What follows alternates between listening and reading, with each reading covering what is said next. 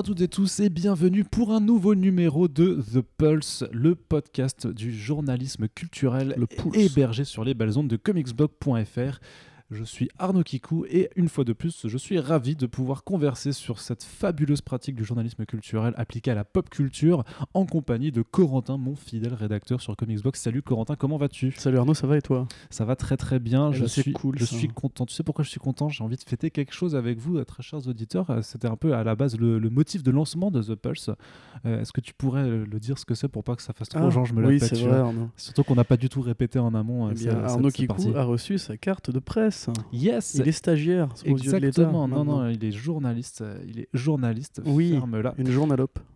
Exactement. Et ça fait quand même Corrompu. plutôt plaisir euh, d'un point de vue, euh, d'un point de vue purement personnel et aussi pour euh, mettre un petit fion à tous ceux qui nous disaient, nos chers trolls et autres haters, mais à Comics Blog vous êtes que des blogueurs bordel, sus. Voilà. Donc voilà. Je on pense est- que t'étais pas obligé, mais. écoute. si, bah si, clairement. D'accord. Moi, ça Mais me merci fait- à ceux qui Mais nous écoutent oui, mais même. oui, merci en tout cas de nous écouter. Voilà, c'était une petite introduction pour faire le point, parce que c'était quand même un sujet juste à la base, c'était le motif de lancement de The Pulse et euh, on attendait en fait euh, ça pour le lancer. Finalement, on n'a pas attendu, on l'a lancé avant. Et puis, elle- et et voilà, Voilà. et puis elle est arrivée. Donc j'ai envie de dire que euh, tout se fait, tout, tout est bien qui finit bien, mais rien n'est fini puisque aujourd'hui on vous fait Oh là une là là. petite émission spéciale. Alors on, voilà, on avait fait les deux premiers numéros et là on fait un, un numéro 3 d'entre, d'entre deux thématiques puisqu'il s'agit d'un épisode de réponse aux auditeurs aux auditrices. Euh, je vous avais demandé de nous poser quelques questions sur les facettes du métier qui vous intéressent et donc c'est ce qu'on va faire aujourd'hui, c'est lire ces questions. Et c'est tout. et c'est tout. Et voilà. Et on, va juste juste lire ces questions. questions. Voilà. non, non, et en plus, On a- En ASMR. Voilà, en ASMR. Et puis on va, on va y répondre euh, par la suite, puisque euh, on est comme ça, on est plutôt poli quand on nous pose des questions, on y répond. Et sachez qu'on reprendra bien entendu euh, dès le prochain numéro un, un podcast dédié donc sur un sujet thématique principal. Si vous avez des points que vous voulez aborder, n'hésitez pas à le mettre dans les commentaires, tout ça, sachant que nous on, a. n'a pas dit le clickbait. Si, si, mais justement, mais s'il y a d'autres trucs plus importants, par exemple la recette du parmesan, La gestion des commentaires. la gestion des commentaires aussi, la effectivement. modération. Ça, ça va. Que Vraiment, il répondre en parle un jour. que répondre à quelqu'un qui t'a dit d'aller sucer C'est une Faut- grande faut-il question. répondre? Voilà, faut-il répondre oui. aussi Et donc, on va tout de suite commencer. Alors, je, je, je Bah te écoute, je pense qu'on. Voilà. Hein, on est là. Allons-y. Voilà, euh, comme le disait un grand rappeur, euh, on va pas épiloguer. Donc, Waouh. Quel flow, bah oui, t'as vu ça cette punch. Yes. Et du coup, en tout cas, de- un premier mot juste pour vous remercier à ceux qui ont euh, joué le jeu, euh, de nous poser quelques questions. Ça Merci. nous fait toujours plaisir. Merci. Et donc, une première question dans une longue série d'un internaute Romain C59. Salut à toi. Si tu te reconnais, lève la main. Sans donner aucun chiffre, est-ce que votre rémunération permet de vivre dignement sur la région parisienne Euh, Alors là, on entre tout de suite dans le vif du sujet. Est-ce que Euh, Pas être déçu du voyage. ah c'est- autrement dit, est-ce que être journaliste culturel, ça paye? Est-ce qu'on est riche? Est-ce que les euh, valises de Urban Comics et de euh, Disney suffisent Non, à... Brajlon, n'oublie pas, nous sommes Ah des c'est ça, après voilà. Et euh, est-ce qu'elles suffisent à nous payer la coque et le caviar pour le petit déjeuner Je te laisse répondre, ami Corentin, Oui, mais sans... sans donner de chiffres du coup. sans donner aucun chiffre, exactement. Euh, bah écoute, euh, bon, moi c'est très particulier, comme on l'a déjà dit, je suis euh, salarié à temps partiel, puisque on- il y a écrit pigiste sur mon contrat, mais comme vous le savez, un pigiste est rémunéré à l'article. Donc, euh, bon, ce qui se passe dans les rédactions en général en France, qu'elles soient professionnelles, non, enfin qu'elles soient professionnelles, Bah oui, oui. point, voilà. Je voulais dire qu'elles soient culturelles ou d'actualité plus, euh, plus généraliste, c'est qu'il y a des salariés qui sont à demeure et qu'on prend des pigistes qui en général sont des freelancers qui vont proposer un article euh, et être payés du coup euh, selon le tarif en vigueur très peu. Il y a une vraie crise de la pige en France et il y a une vraie crise de l'employabilité en France. Du coup, nous on a la chance d'avoir des, emplois euh, à une durée indéterminée et à temps plein ou partiel. Du coup, moi j'ai pas vraiment de grille d'horaire, on va dire, donc on- je touche une sorte de forfait, on va dire, qui couvre avec ma deuxième activité euh, 30% de, de mes revenus. Euh, sachant que mon activité, donc projectionniste, euh, n'est pas non plus la, mieux payée du monde. On a un peu un bout de ligne euh, dans l'exploitation, malheureusement. Euh, fait que du coup, bah, grosso modo, je joins les deux bouts en faisant des semaines de 55 heures. Mais sinon, si je devais juste m'appuyer sur mon activité journalistique, qui couvre, on va dire, ça, dépend des semaines, mais en gros, entre 15 et 25 heures par semaine, selon l'actualité, selon la disponibilité d'Arnaud, de moi, etc., l'actualité à traiter donc oui, c'est pas forcément un, un, bon rapport prix-temps, on va dire. Non, je pense que c'est ça. Le, la chose, c'est pas, c'est pas forcément de se dire est-ce qu'on est assez payé euh, de façon plus générale, mais c'est plutôt par rapport au temps qu'on prend et par rapport à l'investissement. Alors, comme tu dis, ce qui est intéressant avec le, le modèle de Arts en tant que boîte, c'est qu'effectivement, on n'est pas pigiste, on n'est pas payé à l'article on a cette stabilité en fait d'avoir. Euh, Sinon, on serait euh, mieux payé, je pense. Bah, vu la productivité, effectivement, je pense qu'on serait beaucoup plus riche. Ça, c'est certain. Mais donc voilà, mais on a quand même cette, euh, cette stabilité de, du, du, CDI qui fait que bah, on n'a pas à être inquiété du, bah, du nombre d'articles à produire et que, voilà, que je fasse 10 articles par jour ou seulement 5 à la fin du mois, je serais payé pareil. et de la même façon, c'est quelque chose qui permet d'avoir une certaine souplesse dans la gestion à la limite du contenu du trafic parce que voilà que je fasse 10 euh, millions de vues euh, sur un mois ou seulement 8, euh, ben, pareil, je ne serai pas pénalisé à la fin du mois parce que mon salaire n'est pas fonction de ça. Et c'est pour ça que nous, on se permet de, ne pas traiter certains contenus trop clickbait ou quoi que ce soit, ou même juste de, de, de, quand on a une information plus croustillante, de donner limite l'info dans le titre sans vouloir rameuter à tout prix les vues parce que ce qu'on vise c'est la qualité de l'information et cette, je veux dire, sa disposition en CDIN ça nous permet de privilégier la qualité au lieu de vouloir faire de, du clickbait par exemple. tout à fait, oui, mais euh, tu fais bien d'en parler. Euh, aux États-Unis, et ça arrive de plus en plus en France, il y a une incitation passive euh, au pointé cliqué, on va dire, au clickbait. Du fait que beaucoup de, de startups médias, enfin, journalistiques qui sont lancées notamment au courant des années 2010 euh, proposer en fait une, incitation, une euh, rémunération au clic en fait. C'est-à-dire que ton article, tu avais un, salaire mensuel et un petit peu comme une sorte de, pour ceux qui ont travaillé dans des cinémas justement, un bonus de confiserie on va dire. C'est-à-dire que plus tu vends, plus tu es payé, mais évidemment du coup tu fais un travail pas forcément aussi bien au Blue Backley et compagnie. Euh, aux États-Unis, il y, a des contrats qui du coup proposent en fait que les articles les plus cliqués généreront un bonus salarial. Ce qui arrive malheureusement de plus en plus souvent en France. On va pas citer de boîtes qui le font, mais voilà, grosso modo, si vous voyez un con ou un bini, posez-vous la question. Euh, mais du coup, voilà, après, c'est très peu pratiqué. Hein, c'est pas les pires remarques. non, non, c'est pas les pires. Non, non, mais c'est juste une grande boîte qui fait ça parce que c'est un peu cet esprit startup, média 2.0 mm. qui traite tout et culturellement, etc. Et en plus, ça dépend vraiment parce qu'il y a vraiment plein d'offres de contrats différentes. Vice aussi euh, propose beaucoup de, salariés amateurs, on va dire, avec euh, des pigistes non déclarés dans le journalisme mais qui du coup prennent les places vacantes quand ils ont un bon sujet à vendre. Et dans ce cas-là, effectivement, il y a une rémunération, on va dire, qui peut se négocier par rapport à ça. Mm. Mais du coup, oui, non, nous, on n'est pas du tout. Euh, enfin, l'audience du site n'est pas proportionnelle à notre salaire. C'est pour ça qu'on n'a pas spécialement intérêt à. Après, voilà, il y, a aussi la, qualité, euh, on va dire, du trafic. C'est-à-dire que nous, on préfère avoir des, des, gens fidèles et qui savent ce qu'ils vont chercher ici plutôt que justement de, ramener le clampin moyen qui va juste cliquer sur une, news et ne jamais revenir. Du coup, effectivement, il y a quand même une incitation euh, à faire un travail de qualité de base, mais factuellement, on pourrait faire des news à clic. Enfin, on pourrait en faire beaucoup plus. Et euh, dans les faits, ça ne changerait rien pour nous. C'est ça. Alors du coup, pour répondre, est-ce que ça suffit à vivre en région dignement parisienne? Pour l'instant, oui, oui. Bah, moi, j'estime que ça va parce que euh, voilà. Mais après, on rentre vraiment dans des détails de vie personnelle parce que là, je suis actuellement en colocation et donc euh, j'ai pas trop de frais de loyer charge. Il s'avère que je dois déménager d'ici trois semaines et je ne sais pas encore si je continue en colocation ou si euh, ou si je me trouve euh, si je me trouve un truc en solo. Après euh, clairement c'est pas un salaire qui va me permettre de me payer un 30 mètres carrés en, en, Paris intramuros comme ça quoi. Ouais c'est ça. Enfin après donc c'est vu que après ça dépend de ton mode de vie mais si tu sors pas des masses si tu fais pas énormément de choses non plus ou que tu l'avantage d'être dans, dans, dans, dans ce métier là euh, qui est quand même dans un, enfin, un métier de consommation aussi, hein. c'est que euh, as toutes les sorties VF, par exemple, je, je ne les paye pas puisqu'on les reçoit en service presse. C'est normal, les éditeurs nous envoient ce qu'on a envie de lire et chroniquer, et parfois même ce qu'on n'a pas envie de chroniquer, nous les envoient quand même. Et euh, ça permet au moins de, freiner les dépenses là-dessus, tu vois, de ne pas en avoir pareil.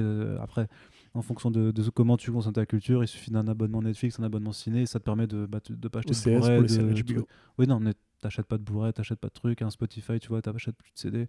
Bref, ça, ça permet d'ajuster de, de, tes. En fait, ça dépend vraiment de ton, de ton Moi, j'estime que j'ai pas trop à me plaindre par rapport à mon mode de vie, mais c'est vrai que tout le monde ne vit pas, ne vit pas comme moi non plus, et je pense que je, je, me prive un peu de certaines choses par moment. Quoi. Je vais vous donner un exemple pour, euh, pour comparer. Euh, vous voyez l'AFP, du coup, donc euh, l'une des plus grandes antennes de presse française, si pas la plus grande, puisque c'est elle qui alimente vraiment tout, toute la presse généraliste.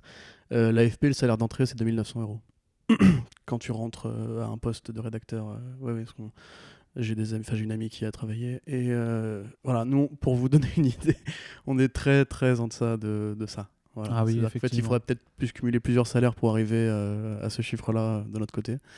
Mais du coup, oui, bah, moi, pareil, enfin, on va dire que euh, je vivrais chichement si j'avais pas Arts, mais bon, ça reste un complément à mon salaire principal. Ce qui fait que du coup, je ne suis pas éligible à la carte de presse.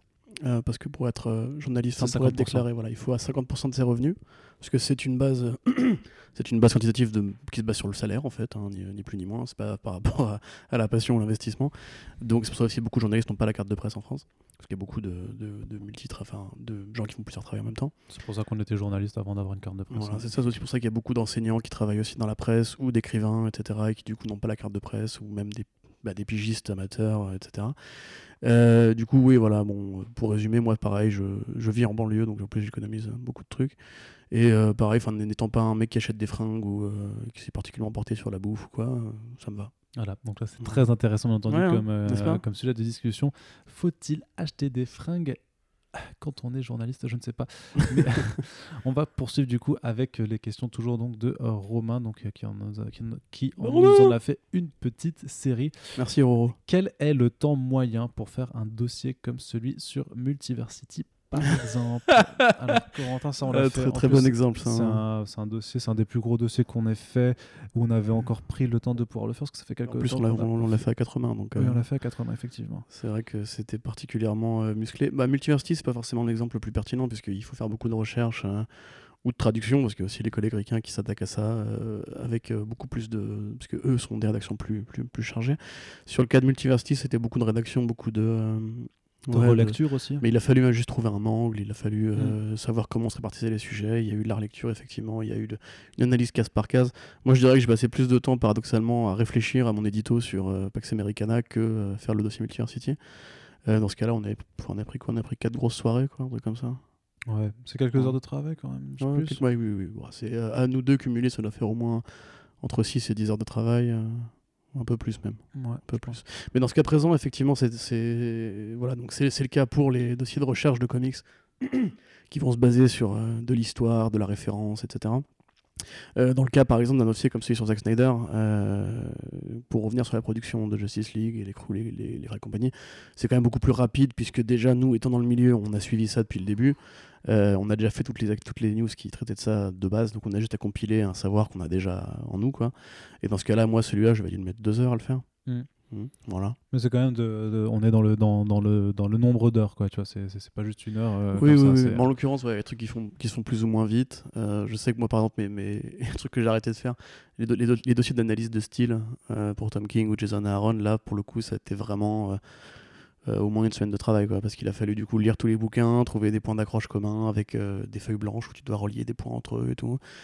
Euh, puis tu reportes, tu reportes, et là t'as ton rédac chef qui te dit euh, mec c'est pour demain, alors du coup bah tu t'installes, tu prends trois bières, euh, tu passes la nuit dessus, et quand tu te réveilles le matin tu te dis est-ce que c'est pourri, tout le monde te dit c'est pourri ou c'est pas pourri, et là en général bah tu sais si t'as bien bossé. Effectivement, moi j'avais pas pas grand chose à apporter de plus, donc on peut passer Oui, tout de suite à la prochaine question. Vous est-il déjà arrivé un grand moment de solitude en convention?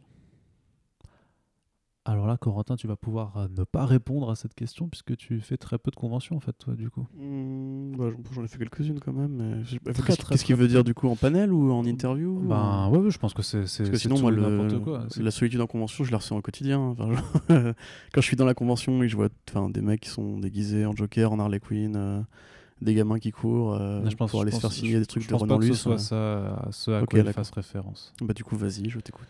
Moi, j'ai deux, j'ai deux souvenirs. J'ai- deux. C'est vrai Ouais, j'ai deux Ah, anecdotes. euh, vas-y, raconte-nous, Arnaud. anecdote rigolote.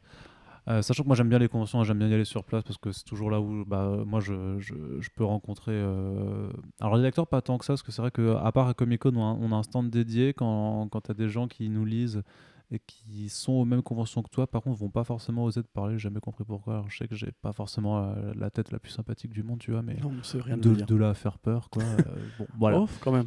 C'est- Non, mais c'est vrai. C'est vrai. Pas. Alors c'est vrai qu'une fois, c'est vrai que je me, je, je me promenais, tu vois, j'ai traversé la rue, je suis passé à côté d'une école primaire, les gamins sont tous mis à chialer, tu vois, ils m'ont dit s'il vous plaît monsieur, euh, Comment ça, une fois une fois, ils m'ont dit s'il vous plaît monsieur, euh, vous faites peur aux enfants, euh, allez de l'autre côté, voilà, ah, bah, les un- peu de c'est vrai hein. que c'est. Ah oui. Moi, j'ai mis du temps à m'habituer aussi. hein.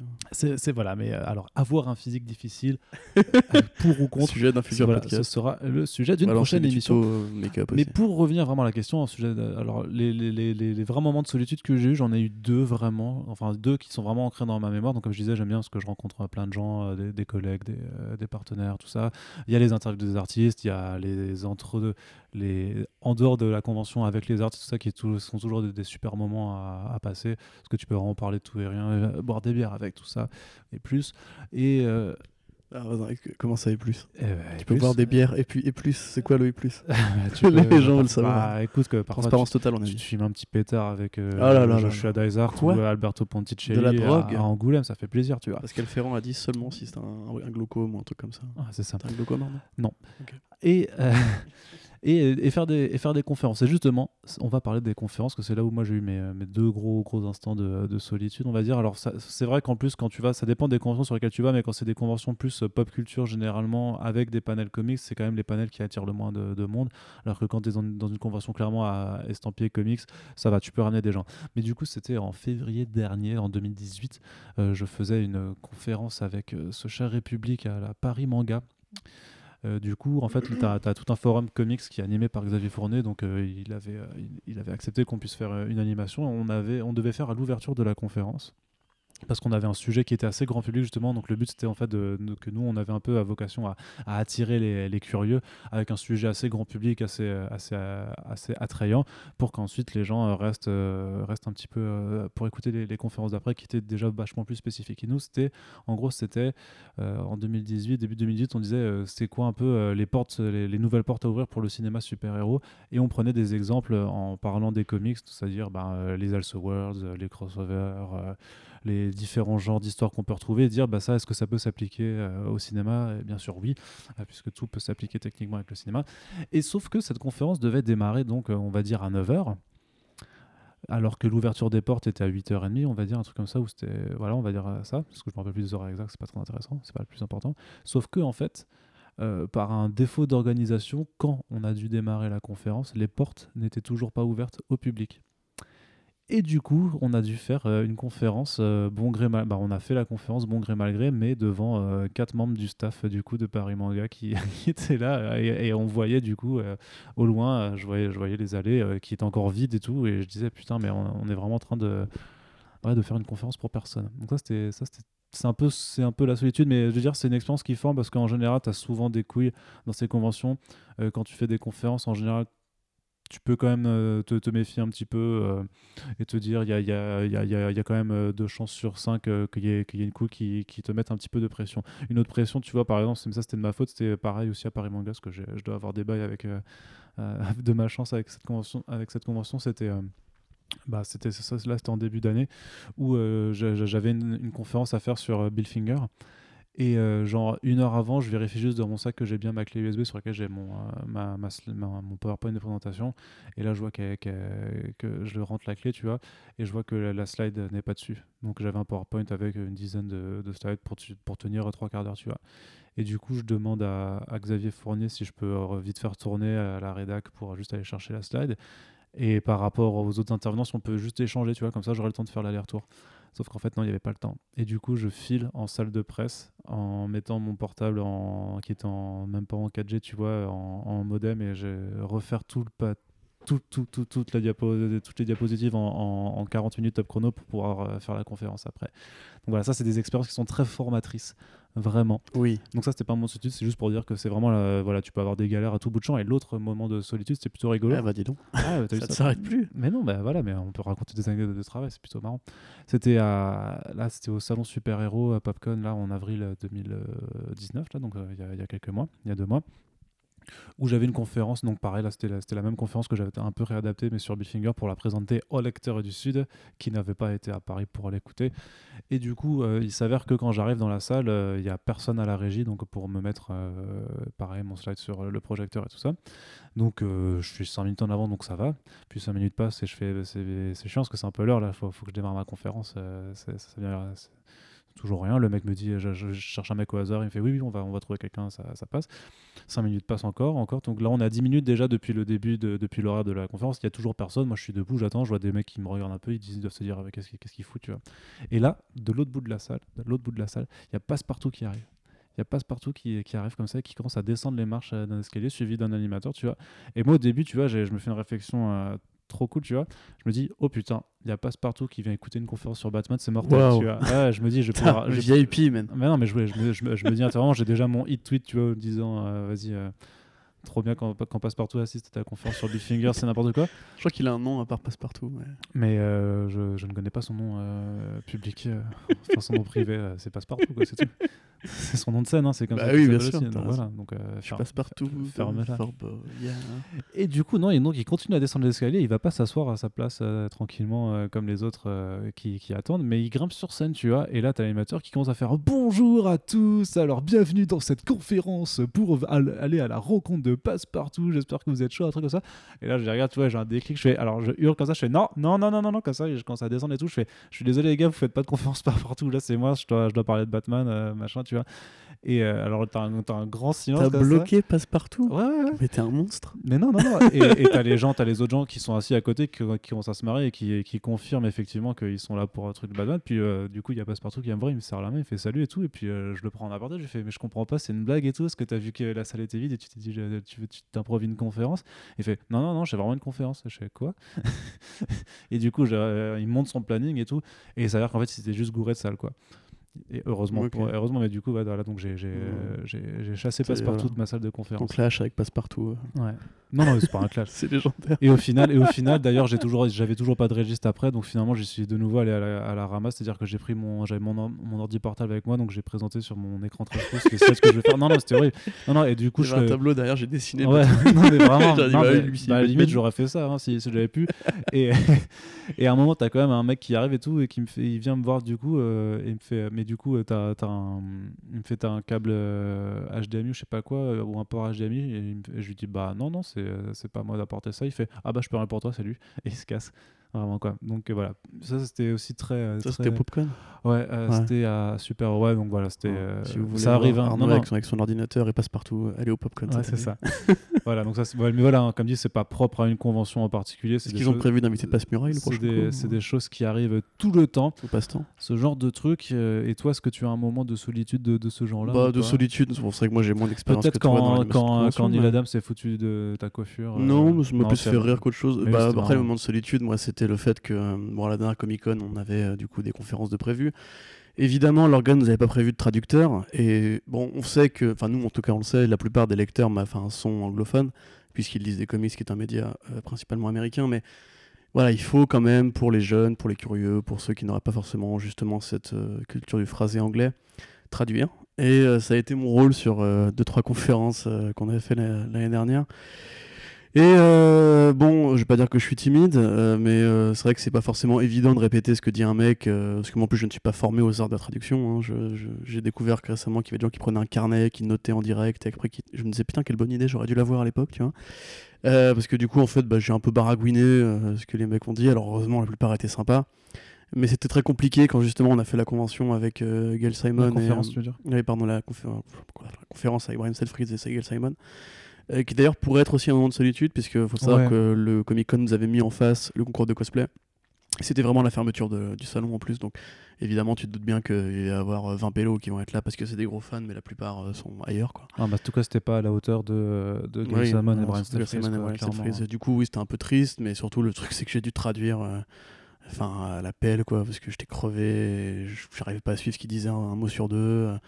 Alors après, on m'a dit que j'avais bien traduit, donc euh, ça, prouve, ça prouve- ça prouve que les gens parlent très mal anglais, en fait, et que du coup, personne n'avait rien compris, et qu'ils sont, Ouais. ils sont contents de ce que j'ai dit, en fait. C'est vrai que c'est un, ex- euh, un exercice difficile. hein. Je l'ai Ouais, ouais. moi-même vécu, du coup, bah, pareil, là, à Super Héros, quand j'ai fait les confs avec Paul Renault pour euh, Bruce Timm et Chris, Chris Claremont, où j'avais très, très, très peur de Chris Claremont parce qu'on m'a dit c'est un gros bavard et tout ça, tu vas voir, toi, tu vas être épuisé à la fin de la conférence. Et je lui ai vraiment dit euh, au début, je lui ai fait euh, s'il te plaît, par contre, euh, je sais que tu parles beaucoup, mais essaie juste de mettre des pauses dans tes phrases, Ouais, comme voilà. ça, je peux traduire au fur et à mesure. Et, Parce il a- que, et puis, par contre, pour le coup, j'étais impressionné parce qu'il a vraiment ultra bien joué le jeu, tu vois. Et, Est-ce que Neil Adams avait, été, avait fait, et Aussi, c'était ouais. le seul à faire avec l'encreur de, de Stefano Godiano Stefano Godiano qui, avait- qui demande pareil je pense avait plus l'habitude et du coup faisait Mm. bien des pauses entre ses phrases et puis en plus on avait du coup l'artiste de Spawn qui parlait très bien français aussi tu te souviens?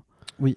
Euh, David Hein, David Hein, exactement ouais mais du coup non à part ça oui enfin si il y aurait il y aurait un truc mais c'est plus ou moins juste personnel c'est euh, Bon bref, pour résumer ça très simplement, on va dire qu'on avait essayé de faire parler euh, Gail Simon d'un- d'une fameuse team de fachos aux États-Unis qui euh, s'était abattue sur euh, les comics un peu progressistes, on va dire.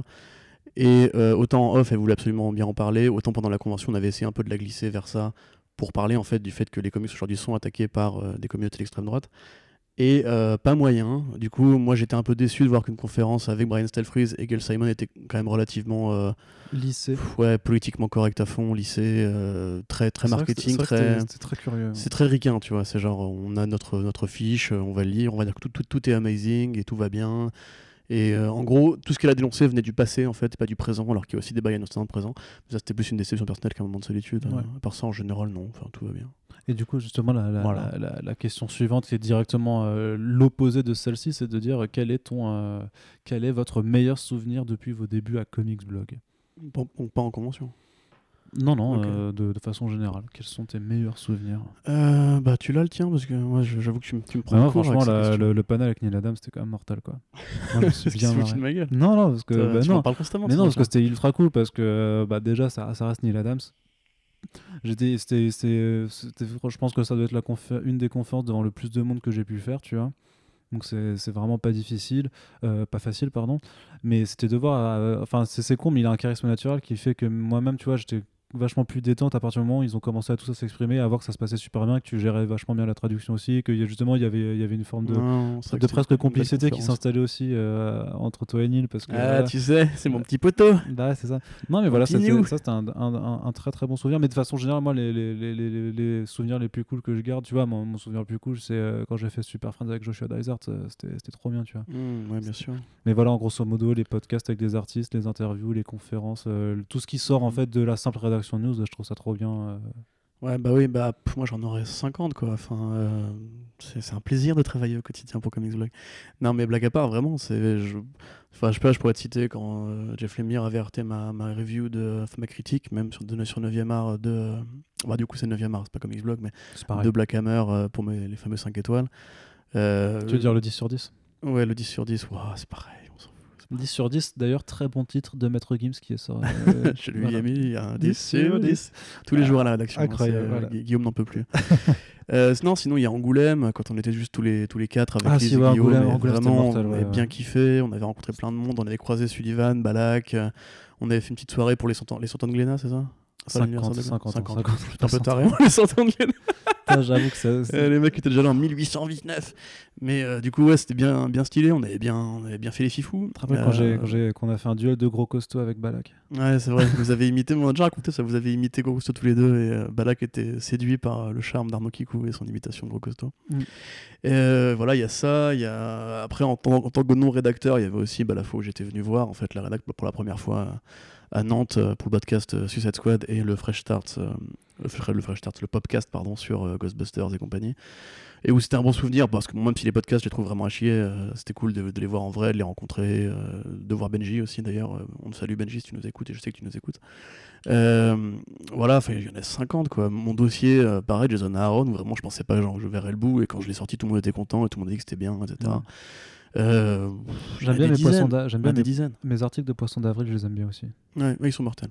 C'est une vieille Euh, tradition. Attends, sinon j'en aurais un, un- du coup un plus définitif qui du coup lié avec le, celui de Neil Adams. Ce serait euh, la, la conférence qu'on a fait sur la diversité dans les comics Ouais, euh, aussi, ouais. à Comic Con. Euh, pour une raison toute bête, c'est que la salle était pleine et vraiment moi je me suis dit genre c'est un sujet qui bon peut passer pour du racolage on va dire, mais euh, c'était pas un sujet évident à ce moment-là où justement il y avait toutes ces affaires de harcèlement et, et nous on se faisait on, s'engueulait tous les jours avec des mecs sur internet par rapport au fait que il faut prendre tel scénariste Ouais, parce qu'il a du talent, là. pas parce qu'il est noir, etc. Et tous ces, ces débats qu'on avait, qui nous fatiguaient, qui nous épuisaient, c'est pour ça qu'on voulait pousser ce sujet-là en avant particulièrement. Et quand on est arrivé, bah, alors déjà on sait qu'il y a deux comptes youtubeurs fachos qui étaient là dans la salle et qui n'ont pas eu les couilles de nous poser des questions ou de venir nous voir après. Euh, que voilà, il y avait tout le monde, tout le monde était content, il y avait ma copine qui était sur scène avec nous aussi, ça, ça, ça faisait plaisir. Et que on a, je trouve qu'on a bien tenu le sujet et que euh, dans l'ensemble, bah, c'était un- une belle façon justement de porter ces petites convictions. Comment le mec s'auto-congratule quand même. hein. Bah, il faut des fois, il faut, C'est pas avec ce que, ce que les gens nous disent sur internet qu'on va avoir une estime de nous. hein. C'est vrai, c'est vrai, c'est vrai. Alors du coup, on continue toujours avec ces questions. Pas trop dur de travailler entre potes. On n'est pas vraiment potes. hein. Non, on est pas potes, hein. Les pas- masques tombent. c'est- pas forcément ce genre de terme que j'utiliserais. Euh, oui, c'est vrai. Non, c'est vrai qu'on n'est pas encore, on n'est pas assez amis, on se connaît pas. Bah bah Rappelle-toi. Il y avait une, une époque où j'avais dit à Arnaud, euh, qu'à l'époque on était sur DC Planète, que euh, je crois que je t'ai dit, c'est genre t'es un, un ami ou je sais pas quoi, euh, Ouais. tu peux me le dire. Et il dit, mais je sais pas si on est vraiment amis. hein. et depuis, je le fais chier avec ça depuis 4 ans en mode, mec, on n'est pas amis, hein, calme-toi. J'étais socially awkward. Ouais, c'est vrai que t'étais super. Non, mais du coup, ça n'a ça aucune difficulté parce qu'en plus, avec Corentin, effectivement, ça fait 5 ans qu'on bosse ensemble euh, à distance euh, ou, ou en rapproché. Donc, c'est euh, nous, c'est. Je sais même- je saurais même pas. On a, on a, je sais qu'on a vachement vite accroché sur le fait parce qu'on se parlait énormément euh, pour, à, à la fois pour le boulot, puis aussi juste pour, pour discuter, même quand c'était pas Moi, des, je crois que t'étais un peu ma seule liaison en fait. hein. Enfin, j'aime beaucoup les membres du staff actuel, mais je parlais vraiment qu'à toi et peut-être un peu Watchful quoi à l'époque. Ouais. Mais c'est tout. Donc, du coup, non, c'est pas difficile. Après, c'est vrai qu'on n'est pas en présentiel l'un de l'autre, quoi. Tu vois, c'est vrai que si on devait se partager un local tous les jours, que tu devais voir ma gueule au réveil, est-ce que ça changerait quelque chose? Je ne sais pas. Bah, J'en sais rien, j'ai déjà caressé l'idée de faire du temps plein ici, d'ailleurs on me l'a proposé, mais euh, la vérité c'est que non, enfin je sais pas, Arnaud il a son caractère, j'ai mon caractère, on travaille très bien aussi à distance. Euh, il, arrive qu'on s'engueule, c'est même très régulier, euh, pour ne rien vous cacher, parce qu'effectivement chacun donne ce qu'il peut donner de la part de temps qu'on a à faire, le problème c'est qu'on est que deux, et quand il y en a- un qui est pas là, bah, c'est à l'autre de tout faire, donc forcément bah, il y a des fois où en gros l'autre veut pas, ou l'autre veut avoir une vie privée, et Arnaud depuis peu a découvert le concept de la vie privée. Du coup, euh, voilà, il- c'est arrivé qu'il y ait des frictions et compagnie. Donc, justement, c'est un avantage d'être pote en fait. Parce qu'après, on sait qu'on, qu'on- que tout ce qu'on se dit dans ces moments-là va pas être euh, pas personnel, tu vois. Ouais. Donc, on, on arrive à mieux se réconcilier que je pense dans des vraies boîtes où, d'après, les clashs durs et, euh, et ça, ça crée des tensions bizarres et compagnie. Ouais, puis on a une bonne alchimie, tu vois. Enfin là, c'est vraiment, ça ça n'a plus rien à voir avec Ouais, du, euh, ouais. du, du professionnel, mais même sur le plan privé, enfin en termes de comportement, quand je sais que parfois je peux être très, très relou et t'arrives, tu, enfin tu cèdes jamais à, à cette trait de caractère. Non, Enfin, mais c'est bien. c'est bien, mais du, mais du coup, tu. euh, Ouais, moi aussi, à l'inverse, je peux être très désengagé par moment, tu vois. Ouais. Et il faut dans ce cas-là que tu me casses moins les, les couilles possible.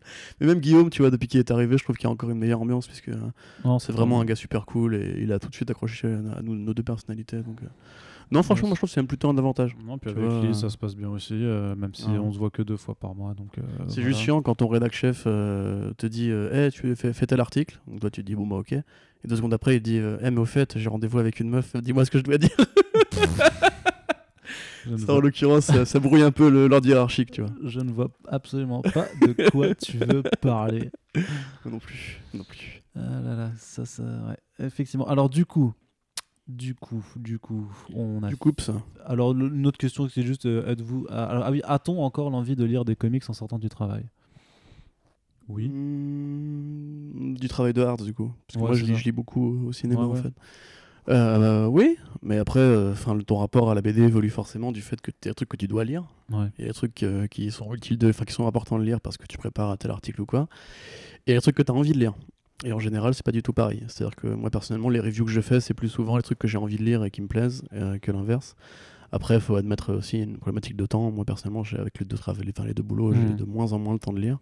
Du coup, je lis beaucoup dans les transports en commun, je lis beaucoup au taf, mais non, non, l'envie est toujours là.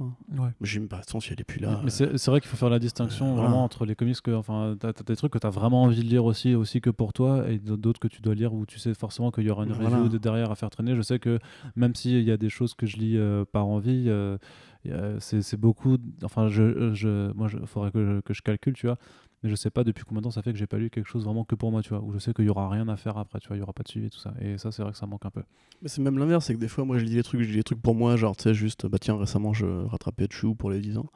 Euh, et je me dis, du coup, qu'il serait bien, ce serait bien d'en parler, parce que ça a 10 ans, c'est un comics culte et compagnie. En fait, des fois, juste le fait de lire un truc pour toi te donne envie, en fait, d'en parler derrière. Mm. Du coup, euh, les, les deux sont intrinsèquement liés. Après, euh, ouais, enfin, ça n'a vraiment plus rien à voir. À l'époque, où j'étais vraiment juste lecteur et auditeur de comics blog, euh, je lisais genre 10 fois plus que maintenant. Ouais. Parce que, du- peut-être que j'avais plus de- d'envie aussi à l'époque, mais maintenant, vu que justement, tu dois faire des choix en termes de temps. euh, Enfin, tu vois, genre, je me- je m'en veux d'avoir lu, d'avoir lu War of the Realms, par exemple.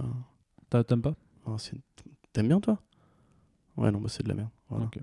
Vraiment, hein, j'adore Jason Aaron, hein, mais euh, là actuellement il est pas sur un bon, sur un bon run. Il est temps que ça se termine tard d'ailleurs.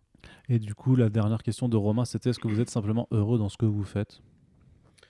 Bah écoute, euh, moi travailler pour Art, ça m'a permis de rencontrer ma copine. Euh, ça met du pain sur la table et ça me permet de faire un métier donc, que j'ai rêvé de faire depuis que j'ai 17 ans. Donc euh, oui, voilà, évidemment, le bonheur parfait euh, n'existe pas. Enfin, n'était jamais vraiment genre, tu te répétais pas le matin en mode genre ah putain, je suis trop content, la vie est belle et toutes les heures tu, te félicites d'avoir fait des choix de vie x ou y.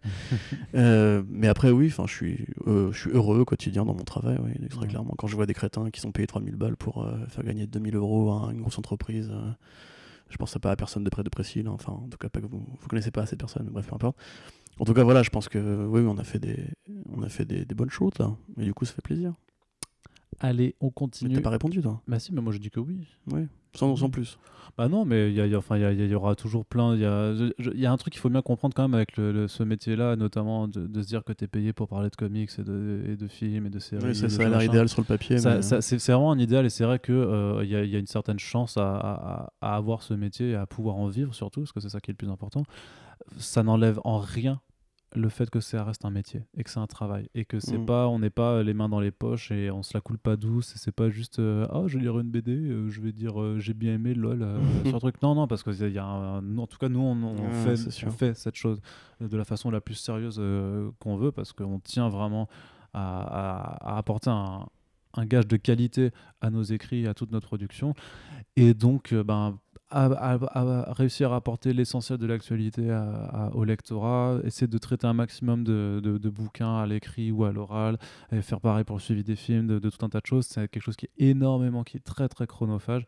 Et je pense que c'est, et on va y venir avec la question d'après, tu vois, ça, ça, ça, reste un élément qui est important à prendre en compte parce que le risque de, surmenage n'est jamais, n'est jamais très loin parce que ça reste un travail malgré tout. Et ça, c'est euh, quelque chose qu'il ne faut pas prendre à la légère. je, dirais, je, dirais, que c'est même pire, et ça, n'importe qui euh, qui justement a choisi de faire un métier par passion vous le dira. Quand c'est une passion initiale, euh, on investit beaucoup plus de temps, on investit beaucoup plus d'efforts, oui dans un truc qui au départ est censé quand même rester encadré dans les 35 heures et pas bouffer sur la vie privée quand la passion se mélange au travail, euh, les frontières sont super floues. Et du coup, tu vas toi-même en fait t'obliger à travailler plus parce que justement, c'est un truc qui te passionne. Ce qui peut mener, enfin voilà, Sullivan nous en a parlé dans le numéro 2, euh, les burn-out et compagnie, on n'en est pas non plus, euh, on n'est pas encore là, on pas encore là, tu vois, mais il y a eu beaucoup de temps investi, il y a eu beaucoup d'efforts de, fait, il y a eu beaucoup de, de soirées annulées, d'amis qu'on n'a pas rappelés et compagnie parce qu'il fallait travailler. Euh, donc ouais, moi je dirais que c'est même pire justement. Mais après voilà, comme tu dis, il faut quand même prendre toujours du recul et se rappeler qu'il y a des gens qui sont dans des bureaux et qui regardent leur loge tournée parce que leur boulot leur apporte aucun plaisir. Le truc, le truc c'est que enfin et ça c'est un sujet qu'on avait abordé dans le précédent numéro. C'était avec le, moi je sais que j'ai développé le fear of mixing out, tu vois. C'est-à-dire à force d'être, je suis devenu accro à l'actualité et au fait de, de vouloir être sûr que Comicsblog soit toujours le premier média euh, comics à relayer une information, notamment sur les annonces euh, mhm. de comics et tout ça. Mais voilà, le, le, défi, enfin le problème, c'est que quand tu arrêtes de travailler, Internet s'arrêtera pas de tourner. Donc le soir ni le week-end, en fait. Euh, ça, c'est un truc qui est très commun à tous les corps journalistiques en général, tout ce qui, tout ce qui est collé à l'actualité. Et c'est pour ça que dans les. Parce qu'en France, on a une image très négative des médias, mais il faut savoir que c'est aussi un, un décor de métier où ça fume le plus, où ça boit le plus et compagnie. Euh, moi, je sais que quand j'ai commencé Art, je me mettais une telle pression, tu vois, que. Et en plus, on travaillait différent parce que je travaillais beaucoup avec République à l'époque. Je travaillais surtout entre 23h et 2h du matin, ou bien le matin entre 6h et 8h avant que l'équipe ne se lève, parce que c'est le contrat en fait, Sullivan pris pour prendre euh, les planches, les planches horaires où en gros il y avait personne sur le terrain, mm. parce que je finissais tard avec mon boulot projectionniste. Et du coup, bah, tous les matins, c'était café, clope, café, clope. Euh, le soir, c'était pour justement tenir le stress et compagnie, c'était autre chose. Et du coup, oui, non, ça, les, tu vois, la, la pression du moment de faire un travail qui te plaît et que tu as envie de faire bien, euh, s'accompagne justement d'une vraie difficulté à gérer un stress quand tu es, un, quand es un peu angoissé comme, comme nous, tu vois. Euh, du coup, après, voilà, il faut trouver son rythme, il faut trouver euh, l'envie de continuer. Et une fois que tu y es, bah, il faut effectivement savourer les plaisirs au quotidien. Parce que la question nous venait du, de Nicolas Olivier, du coup, qui demandait quid du surménage dans la presse spécialisée, volume ah bah et ou anecdote. Donc là, on était en plein dans le sujet, tu vois. Euh, bah, tu veux anecdote, t'en as probablement plus que moi. Enfin, remarque, non, je sais pas. Non, non, mais les anecdotes, après, c'est juste, des, c'est juste des choses du, du fait de, euh, de rentrer de soirée parfois, parce que tu t'as une soirée à 2h du, à 2 du mat, t'es rebou comme ça, et puis euh, tu fais juste un check de trucs, et là, tu vois pas que t'as Ben Affleck qui n'est plus Batman, je sais pas quoi, et tu fais. Et après, ça dépend de ta conscience professionnelle, mais je sais que moi, pendant très longtemps, et je pense que même encore aujourd'hui, tu vois, je, je, le vois le truc et je fais, et merde, tu vois, j'aurais pas dû regarder. Et, euh, et, même, et, et, je rédigerai du coup effectivement à 2h du mat. Donc c'est pour ça que parfois vous avez des news qui sont effectivement publiées à des horaires euh, bah, qui ne sont pas euh, dans quel Mais il faut bien, faut bien noter aussi par contre que alors je sais pas si c'est une bonne ou une mauvaise chose, ça ça se discute, mais euh, je décide de faire ces, de, de, faire de passer tout ce temps là, tu vois. Je sais que euh, si je veux vraiment, là on est un samedi après-midi techniquement, j'aurais pu dire euh, on le fait vendredi après, tu vois, et samedi je fais autre chose, tu vois. je, je, personne ne m'oblige, personne ne me force à bosser en, plus que 35 heures parce qu'effectivement il y a une passion, parce qu'il y, y, a un attachement, parce qu'il y a, je pense aussi une forme d'addiction au travail et à l'actualité qu'il faudra que je combatte un jour ou l'autre. Mais, euh, mais voilà, euh, c'est c'est parfois, tu sais, tu as ce sentiment de tu te lèves le matin, tu vois que tu as euh, genre vraiment 4 news de, super importance, tu te dis merde, j'aurais dû dormir moins longtemps, tu vois. Et ça, mais ça, c'est pas normal en fait, c'est pas sain comme relation de travail. pas du tout, non. Donc je sais, enfin les limites, moi je sais, enfin je, je vais pas dire que je suis parti en burn-out, mais je pense que Corentin sera d'accord pour dire que je suis quand même plus cool en, depuis début 2019 que je l'étais sur oui, d'ailleurs, on se demande comment ça se fait, tiens. Bah, depuis, Il y a des variables qui sont. À partir de début 2019, même, je te parle même de début, début oui, 2019, pas que seulement depuis. Euh, non, non, j'ai rien dit du tout. Non, mais ferme-la un peu. Ok, pardon. Mais du coup, des anecdotes, t'en as euh, Sur les limites, sur. Euh,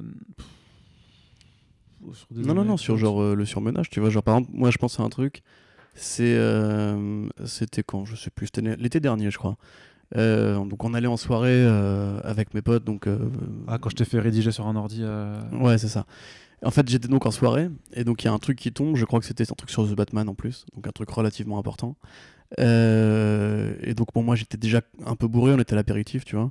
Il faut vous imaginer genre un appartement qui est, qui est large comme un couloir, parce que c'était un appartement à Châtelet qui, qui valait 700 balles de loyer, donc imaginez-vous qu'au prix du mètre carré, c'était vraiment pas terrible. Euh, il faisait super bon, il y avait de la musique hip-hop à fond, euh, tous mes potes qui me parlaient en même temps, euh, les, substances tournaient et compagnie. Et donc Arnaud, donc, qui m'écrit et qui me dit c'est super important, mais là je peux pas, etc. Donc moi, et qui me fait est-ce que vraiment t'as pas moyen de le faire? Et c'est là du coup quand intervient la notion de genre c'est une passion, donc tu vas quand même te faire chier à le faire, même si tu sais que t'as pas envie ou que tu peux pas. Et du coup, je demande à mon pote est-ce que je peux mettre sur ton, sur ton ordi, c'était un Mac, un vieux Mac tout pété. Euh, donc je me mets dessus, je me connecte, je me log. Euh, impossible d'utiliser le, je sais pas quel, navigateur utiliser, mais impossible d'utiliser les fonctions euh, de mettre une mise en gras et de mise en italique qui sont quand même capitales pour l'efficacité du truc. Du coup, je lui dis laisse tomber. Je me mets à rédiger sur mon téléphone. Je, enfin, je mets les trucs en gras sur mon téléphone, je valide. Après le Mac, parce que c'était vraiment un vieux Mac pourri, perd le Wi-Fi. Mon téléphone en 4G, ça marchait pas. Du coup, j'ai dû prendre le Mac de mon pote, aller jusqu'au euh, McDo à côté pour prendre le Wi-Fi. Si je te jure, vraiment. Et pour finir la news, euh, qu'après j'étais envoyé en mode genre c'est bon, c'est fait, maintenant tu me fous la paix. Et vraiment, ouais, là, je me suis dit quand même, non, là, c'est pas possible. Quoi. Non, mais c'est ça, c'est combien de fois, enfin, tu vois, j'aurais pas de, de, de, mémoire précise, mais c'est vrai que combien de fois j'ai interrompu une soirée où je suis allé m'éclipser euh, ailleurs pour, ouais, pour juste checker s'il y avait quelque chose d'important ou ou même rédiger, tu vois. Je, sais que j'ai déjà fait une soirée euh, où je recevais des potes chez moi et puis à un moment je, faisais genre mine d'aller aux toilettes, tu vois, juste pour aller rédiger une news et revenir. Mais ça, ça devient. Mais c'est ça, c'est comme dit, c'est le danger de. Là pour moi, vraiment, je parle d'addiction, quoi. C'est vraiment genre. Euh, c'est qui entraîne le surmenage après mais c'est euh, ouais c'est vraiment et non en mhm. termes de c'est juste qu'en termes de, de flip c'est moi je crois qu'un des, un, des moments où j'ai vraiment balisé c'était quand on était à Angoulême le samedi il devait y avoir il y avait juste les annonces de des gars des lauréats des fauves et là, euh, je consulte juste euh, pour partager news avec mes boss qu'on avait rédigé tu sais, en salle de presse. Ça aussi, tu vois, c'est con, tu vois, parce que euh, vu qu'on est tous les deux à, être sur place, on devrait plus profiter du festival et de tout ce qu'il y a en dehors d'internet en fait quand, quand on est là-bas plutôt que de s'enfermer en salle de presse pour rédiger 3-4 news tu vois. Et, euh, mais, mais c'est chiant parce qu'après ben, le, le, site perd en fréquentation et qu'on veut quand même on tient quand bah, même en, Angoulême en dehors des soirées je l'ai fait depuis la salle de presse avec l'ordi et pendant que vous alliez faire vos interviews j'ai gratté de la news pendant ouais, voilà, mais alors du coup c'était une super salle de presse à part les fauteuils en carton bizarre c'était quand même chaud. Et le café était dégueulasse. Mais tu vois enfin j'ai pas passé un mauvais week-end mais c'est vrai que du coup bah, il y avait plein d'auteurs ou d'artistes que je voulais voir et du coup bah non. Yes. Et euh, qu'est-ce que je voulais dire? Euh, Oui, et donc du coup, d'un, coup, je vois que les sites sont down, tu vois. Tous les sites sont down. On est le samedi après, mais il est 19h, machin truc. Donc a priori, les devs, ils sont en train en week-end, ils sont pas chez eux et tout ça. Et cette période avec c'était un jour sur deux, il y avait une attaque des DOS ou quoi? En fait, on avait des, des, des, comptes pirates, enfin des comptes spam qui créaient des blogs sur 9e art, mais des blogs avec des faux liens de, de streaming pour DBS Broly. Et du coup, en fait, ça, ça, ça, fait, ça a attiré tellement de monde vraiment, parce que ça, ça a été complètement, complètement délirant, que ça a réussi à faire cracher le, le serveur, qu'en fait. Voilà. Pourtant, on reçoit beaucoup de monde en général sur le site, mais là, c'était, ça n'avait plus rien à voir. Quoi. C'était, complètement débile. Non, et donc voilà, donc c'est juste euh, des, des, situations pardon, de stress comme ça où d'un coup les sites plantent alors que tu n'es pas en journée de travail. Quand c'est en journée de travail, ça va, tu fais bon, t'appelles le dev, tu fais euh, excuse-moi, ça a planté, est-ce que tu peux rebooter euh, c'est, en, une heure, c'est, c'est, gratté. Et là, je me dis merde, si on est en Angoulême, en plus il y a des grosses annonces pour 9e art aussi, c'est vachement important que, qu'on parle et, et, paf là. Donc voilà, ça c'est un peu. Et du coup, ça te met dans des situations de stress ouais, qui sont pas forcément normales non plus par rapport à, mmh. un travail, tu vois. C'est vrai. La difficulté, c'est pareil, c'est d'arrêter de fumer quand tu as ce travail-là. Ah, putain, C'est un truc euh, assez, assez, musclé à faire et je ne remercierai jamais assez Océane qui m'a beaucoup aidé. Mais euh, ouais, puis pareil, voilà, sur, euh, sur le ménage, comme on l'a dit, comme, comme je disais tout à l'heure au début, personnellement, quand j'ai commencé Art, vraiment euh, disons qu'il y a eu des très longues soirées, des nuits très courtes. Et genre, moi, je me souviens qu'à une époque, en fait, je prenais tellement de café pour me lever tôt le matin et euh, attaquer des nuits de 4h ou 5h. Pour, parce que du coup, en fait, moi, là, mon, mon contrat, c'est de rédiger avant que République ne prenne le site en main en arrivant et du coup bah il blindait un peu c'est normal parce qu'il avait aussi plein de papiers de fond et plein de dossiers à faire ce qu'on fait beaucoup moins et même Sci Fantasy voilà a pris cher depuis qu'il est plus là parce qu'on est que deux et parce qu'on veut pas se surmener justement. C'est aussi une des raisons pour lesquelles le site tourne un peu à vite c'est qu'on n'a pas forcément envie de faire deux fois plus d'heures euh, déjà comme Xbox c'est notre bébé donc on a forcément envie de travailler plus dessus mais voilà. Euh, et à l'époque je me souviens ouais genre j'allais me coucher le soir et si tu veux genre avec le café les clopes et le stress euh, je faisais la tachycardie tu vois. Et est arrivé si tu veux que le fait de que mon cœur batte trop vite tu vois pour que j'arrive à m'endormir. Une fois, je me souviens, j'étais parti en pleine nuit euh, dans Paris pour me balader pendant une heure, euh, histoire de me calmer un peu, puis je suis rentré, j'ai dormi. Et le lendemain, je me suis levé, j'ai fait des news. mais on ne regrette rien hein, si euh, ah non, non, ça nous intéresse de le savoir. Mais c'est juste parce que je pense qu'il faut, faut, prendre conscience que c'est un, ouais, un métier qui demande réellement de temps. Et c'est sûr qu'on peut se dire oui, mais c'est cool, vous parlez de comics, c'est là, c'est votre passion. Donc, euh, Mais la passion, elle, justifie jamais rien parce que ça reste un travail malgré tout. Moi, on m'avait déjà dit, euh, tu travailles dans un truc qui te passionne, donc tu es content. Quand, pendant toute ma thèse, on m'a dit, mais c'est cool, tu fais de la recherche, c'est trop le meilleur métier du monde, c'est beau, la science, tout ça. En plus, tu adores les bactéries, de quoi tu te plains, tu vois. Je non, non, mais tu vois. T'adores les bactéries. Non, non, mais, mais on me l'a dit. On, t'a dit, euh, la, thèse, c'est un travail de passionné. C'est magnifique, tu vois. Et genre, ça doit justifier que tu prennes pas de congé, que tu prennes pas de week-end, que tu prennes pas de soirée, tu vois, que tu fais des Moi, je l'avais compris très vite. J'avais compris très très vite avec la thèse.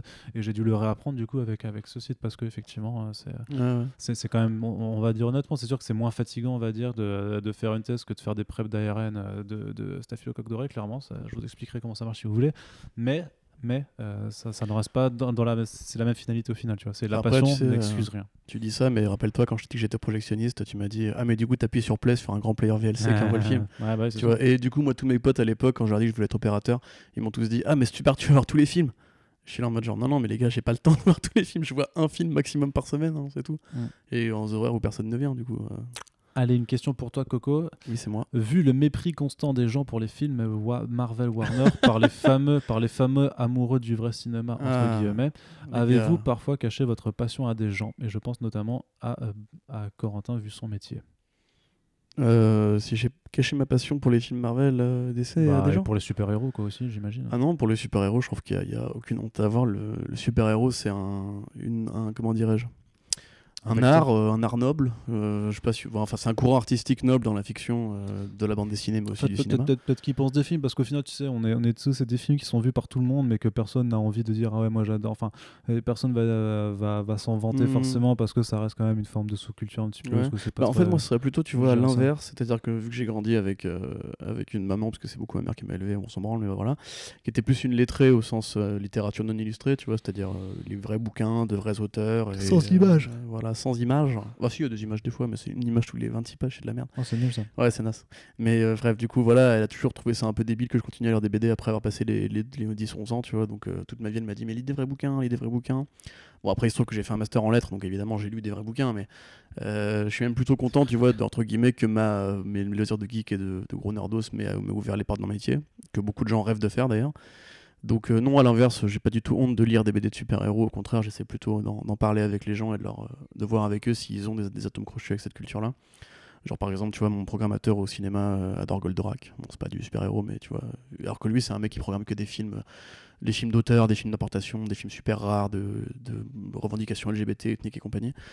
Donc en fait, ça parle à tout le monde en vrai. Et pareil, il adore Alan Moore mais sans le savoir, mmh. tu vois. C'est qu'il me dit j'adore Watchmen, j'adore les pour d'état, mais il sait pas qui Alan Moore, tu vois. euh, du coup, par rapport aux films Marvel et DC, euh, mais le problème c'est qu'en fait, moi je suis pas un immense fan de Marvel et DC, enfin dans les films en tout cas. C'est-à-dire que parler du Dark Knight, parler de Watchmen et compagnie, oui, évidemment, j'adore en parler.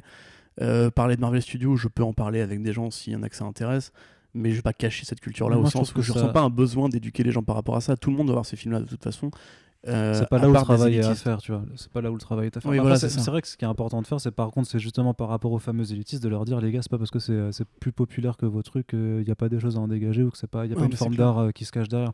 moi, je suis contre le mépris en général, tu vois. J'aime pas, j'aime pas qu'on méprise de façon un peu gratuite les choses. Je veux bien qu'on argumente et qu'on dise effectivement, si t'es fan de, de ci ou de ça, c'est exactement mais je suis contre le, le, mépris gratuit de la culture super-héroïque juste parce qu'effectivement c'est des films qui brassent euh, énormément de, millions de dollars et parce que ça énormément de gens vont les voir et parce que oui il y a, y, a des compromis énormes euh, sur le plan artistique qui sont faits pour réussir à faire tenir euh, tout ça dans un, dans un certain cadre. Malgré tout malgré ces compromis, ben, il y a quand même une prouesse, je trouve, à présenter une histoire de cette façon qui est hyper intéressante à regarder aussi, même d'un point de vue artistique, même s'il y a, y a un lissage euh, sur, sur la forme et le fond euh, qui est indéniable, mais euh, il y, a plein de choses qui sont intéressantes malgré tout, c'est pas pour autant que ça doit être regardé de haut. Bah, après, le, le mépris est pas spécifique aux gens qui n'aiment pas le film de super-héros. Et à l'inverse, en fait, quand tu es sur Twitter, et c'est malheureusement mon cas, y a, tu vois qu'en fait, il y a différentes échelles de, de communautés qui prétendent détenir les, clés du savoir. Quoi. Par exemple, dit du mal de Michael Bay sur, euh, sur Twitter, alors que pour moi, tu vois, je considère pas que c'est forcément. Enfin, il a fait des grands films, hein, mais je considère que ça reste quand même de la soupe euh, explosive qu'on vend au grand public. Et tu dis ça à des vrais cinéphiles qui vont justement te rétorquer avec des vrais arguments et des vraies raisons et des, du vrai savoir que non, c'est du grand cinéma parce que il y a des trucs qui sont travaillés ici, là, etc. Et Marvel, on peut aussi dire que du coup, bah, par exemple, socialement, enfin en tout cas, comment dirais-je, au niveau du devoir de représentativité, au niveau du, progrès ethnique et compagnie. Alors évidemment, il y a des gros progrès à faire au niveau LGBT et compagnie. Mais par exemple, c'est une boîte qui aujourd'hui fait changer les mentalités à Hollywood. C'est une boîte qui va faire débloquer des vrais films, peut-être en indé, peut-être euh, par Netflix et compagnie, parce qu'ils créent des tendances. Euh, les films de super-héroïnes, ça vient aussi par Wonder Woman, ça vient aussi par Captain Marvel. Et aujourd'hui, du coup, on voit que Millennium engage Jill Soloway, qui est une nana non-binaire, enfin du coup qui est une non-binaire euh, hyper revendicative, qui, est vraiment à propos sur le, genre, le sexe et compagnie, façon coq, tu vois. Tu passes du coq à de Brian Singer à elle, quoi. Ouais, c'est de ouf. Hein. C'est vraiment le virage inverse. C'est vraiment, ils ont mm-hmm. dit, euh, ok, d'accord, on a, on a bien compris, tu vois. Mais tu vois, du coup, ça c'est aussi pareil parce que, parce que Brian Millennium veut un, film qui fasse les chiffres que faut Captain Marvel et, Wonder Woman. Et si demain, bah, Jill Soloway, qui est quand même une grande créatrice, est plus connue grâce à ça, bah tant mieux, tu vois, j'ai envie de dire, il n'y a, que des bonnes choses qui peuvent, sortir de là. Alors évidemment, les films en eux-mêmes, on aimerait tout ce qui soit meilleur. Moi, pour d'un coup euh, répondre à la question, genre par rapport à mon milieu, c'est vrai que du coup, dans le, milieu des projectionnistes des cinémas d'auteurs parisiens, il euh, y a plus de fans de Romer que, euh, et par rapport notamment aussi aux réalisateurs qu'on reçoit, il hein, y a plus de fans de Godard, de Romer et, euh, et, même de noms qui ne vont absolument rien vous dire, parce que même moi je ne les connais pas, et il y a vraiment des noms, c'est tout petit, il y a vraiment des communautés de cinéphiles qui sont les cinéphiles des cinéphiles des cinéphiles, tu mmh. vois. Je pense à l'Acide par exemple, l'association du cinéma indépendant pour sa diffusion, qui eux traitent des films qui vont faire 10 000 entrées en France, max, tu vois. Et s'ils arrivent à s'exporter dans des festivals, c'est tant mieux. Euh, donc eux, évidemment, tu leur parles de Marvel, euh, c'est le truc qu'ils emmènent voir là avec leurs gamins ou avec leurs petits neveux et compagnie. Pour eux, c'est pas du cinéma, c'est juste du dessin animé avec des vraies personnes. Et même le dessin animé, tu vois, c'est tu parles avec Frédéric Sigrist ou avec euh, Renault, enfin Captain Jim. Eux, c'est des vrais passionnés qui vont citer Lise et l'oiseau bleu et compagnie, tous ces grands trucs là. Mais pour beaucoup de gens, c'est juste Disney. Hmm. Tu vois du coup, il faut toujours essayer en fait de comprendre euh, ce que les personnes ont envie de connaître. C'est surtout ça en fait. Tu vois, ce que tu peux parler de Marvel avec quelqu'un, s'il est ouvert d'esprit, euh, il verra ce qui est bien dedans. Il verra que Ryan Coogler c'est un grand réalisateur avant d'être le réel de Black Panther. Tu vois, il verra qu'il y a vraiment des vannes intéressantes. Il verra que dans, Deadpool 2, tu as un discours quand même sur le euh, l'identité sexuelle. Pardon, je bégaye. Euh, et il verra qu'en gros, il y a plein de trucs bien qui sortent de la culture comics en général, mais évidemment, si t'en parles, comme euh, le Shyamalan, tu vois, mais si t'en parles évidemment à quelqu'un qui juste euh, a, décidé que sa culture serait ça et pas ça, oui, ça sert à rien. Ça sert à rien. Mais après, moi, maintenant d'en parler, non. Enfin, je je préfère en parler justement limite avec ceux qui aiment aussi pour leur dire que c'est pas non plus si bien que ça et qu'il faut aussi aller voir d'autres films comme par exemple Mid-90s qu'on a au cinéma l'archipel en ce moment venez le voir les gars. Non mais pour les lecteurs je, je- vraiment je valide. Si je suis là en caisse euh, vous ne paierez pas. Voilà c'est moi qui vous, qui vous le fais. Ou euh, les By Your Name euh, Sophie Antipoli enfin tous ces, ces plus petits films qui ont besoin de plus de soutien ça à la limite je suis, je suis le premier à en parler. Euh, ah, et puis parce que aussi je pense qu'il y a quand même d'autres débats à avoir que juste sur les films tu vois. Parlons un peu de comics merde. Ouais, c'est ça. Voilà quoi Clairement. Mais moi, ce qui Ouais. m'attriste toujours un petit peu par rapport à juste à mon cercle social de, de potes et tout ça, c'est que souvent dans des conversations qu'on a en groupe, machin, ça parle, ça parle souvent en fait de, de ces films-là justement parce qu'ils s'y intéressent malgré tout, même s'ils osent pas se l'avouer. Et c'est juste que quand ils commencent à en parler, en disant, enfin, quand, quand euh, début janvier, t'as une pote qui commence à faire, oh, putain, vous êtes allé voir en fait le nouveau Spider-Man animé, machin, c'est trop de la balle et tout. Je fais, putain, mais les gars, enfin, sérieusement, je vous, en- Frère, je, je vous ai bassiné avec ça depuis des semaines, euh, depuis Ouais, le début de l'année dernière, tu vois. Ça, ça, me, ça me fait toujours un peu de peine de voir en fait que euh, qu'au-delà de, de certains films, de, certaines expositions, en fait, il n'y a pas un intérêt pour voir d'où ça vient, de, quoi ça sort, et qu'il y a pourtant des choses qui sont euh, tellement intéressantes à explorer derrière. Donc c'est un petit peu triste, mais voilà, c'est, euh, on ne peut pas forcer les gens à s'intéresser à des choses qui ne, les intéressent pas de toute façon. Ensuite, on a Holden, on continue, euh, qui nous pose une question. Des émissions sur des séries mythiques telles que Sandman, 100 Bullets, Transmétropolitan sont-elles dans les tuyaux Hashtag Vertigo Highlights, hein, j'ai envie de dire quand même. Moi, je pense que de toute façon, euh, maintenant que Vertigo, enfin maintenant que Vertigo est officiellement mort, il faudra faire un papier pour revenir un peu comme on avait fait pour l'anniversaire de Image. Les 10 meilleures séries de Vertigo. Ouais, bah, pas forcément les 10 meilleurs, mais en tout cas les, les, les indispensables euh, ou ce que tu veux, mais euh, parce que les 10 meilleurs, moi je peux t'en citer euh, 20, 30. 30, ouais. Euh, effectivement, ce serait intéressant du coup en plus d'avoir un backup, par exemple, un format qu'on a un peu délaissé pour en parler un petit peu de ça. Oui. Euh, mais après, oui, enfin, le problème c'est que c'est toujours, c'est toujours une question en fait de rapport euh, temps-disponibilité. L'actualité ne dort jamais. On a des podcasts qui courent très régulièrement, comme le Fresh Start qu'on doit faire toutes les deux semaines. Il faut qu'on trouve des créneaux. Moi maintenant, je vais encore plus loin de la rédaction, donc il faut que quand, quand je viens entre guillemets, ça soit plus utile que pour juste passer une heure à parler d'un comics. Enfin, c'est très utile aussi, hein, bien entendu, et on va faire des, des- des- en attendant saga avec les comics Image et compagnie, évidemment. Enfin, pas que Image d'ailleurs. Euh, du coup, oui, c'est prévu. Maintenant, à la question du quand, euh, bah, on va voir. hein. Ouais. Évidemment, les adaptations sont toujours un motivateur euh, clé parce que c'est là que le- les gens vont s'intéresser précisément à une œuvre en particulier. On aurait pu en faire un sur Swamp Thing d'ailleurs, mais bon, le hasard a décidé qu'on n'aurait Ouais. peut-être pas dû se faire chier pour rien en fait. Mais du coup, c'est quoi les exemples qu'ils citent? Parce que moi j'ai un peu. euh, 100 Bullets, 100 Sandman, Bullets. Transmétropolitan. Sandman, je- enfin, Sandman c'est sûr. Il faudra de toute façon pour un anniversaire ou quoi. Transmettre, moi je désespère pas que euh, un jour il y ait une occasion entre guillemets euh, d'en parler en rapport avec les écrans. Et euh, je caresse l'idée de quand l'été sera un peu plus calme de me remettre à faire des dossiers, des éditos un peu plus complets sur le cyberpunk. C'est une discussion que j'avais eue avec Jofo. Le cyberpunk en comics, parce qu'il y a vraiment beaucoup de trucs à traiter.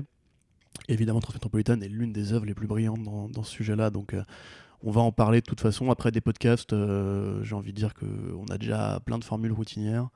On a le Fresh Start, on attend saga, les commentaires audio, les podcasts de films, The Pulse maintenant, les Super Friends. Ça va être compliqué de le caler, mais on va faire euh, tous les efforts du monde. Après, il faudrait qu'Arnaud lise ses comics aussi pour, pour Et- que ce soit plus facile. Et oui, oui, il y a toujours. euh, ce qui est bien aussi avec ce domaine, c'est qu'il y a toujours bah, plein de choses encore à découvrir, et même. euh, On n'a jamais fini de découvrir, euh, malheureusement. Si, peut-être à 70 balais, mais. Yes. Allez, du coup, une autre question encore. C'est euh, votre travail vous donne-t-il envie de vous lancer dans l'écriture de comics ou pas du tout? Pas du tout. Non? Euh, non, non, non. Je, tu vois, j'aime bien la bouffe, Ouais. mais j'ai pas envie d'être cuisinier. J'aime bien le cinéma, j'ai pas envie de tenir une caméra. Enfin, peut-être que si, remarque, mais. Euh, non, les comics, euh, j'aime la forme d'art que ça recouvre. Enfin, après, je dis ça, euh, j'admire Sapolsky qui a quitté Comic Box pour aller écrire Spider-Man Noir aux États-Unis. Quel destin incroyable et quel vieil fulgurant, mais. euh, j'ai pas d'idée particulièrement. Je enfin, je pense pas avoir grand chose à raconter. moi, mon, avis, enfin, mon, rôle est plus de relayer. Enfin, mon rôle. Le rôle qu'on a, nous, est plus de relayer l'actualité, d'essayer de trouver quelle va être la petite perle à un moment T, euh, de quoi parler, euh, quel regard poser sur une actualité. Enfin, une industrie qui se barre parfois en couille et euh, qui est de plus en plus rachetée par des grosses euh, corporations. Remarque, ça, ça ferait un bon comics, tu vois, un comics sur les maisons de comics rachetées par les corporations et comment ça les influence. Sinon, si je devais écrire un truc, ce serait genre une série à la Mad Men ou The Hours sur le Marvel des années 60, avec Mark Maron dans le rôle de, de, Stanley. Mais à part ça, j'avoue que j'ai pas forcément d'idée ou de projet de bande dessinée, ni maintenant ni plus tard a priori. Ok, très très bien. Et toi, Et Arnaud moi, pour, euh, bah, pour l'occasion, je,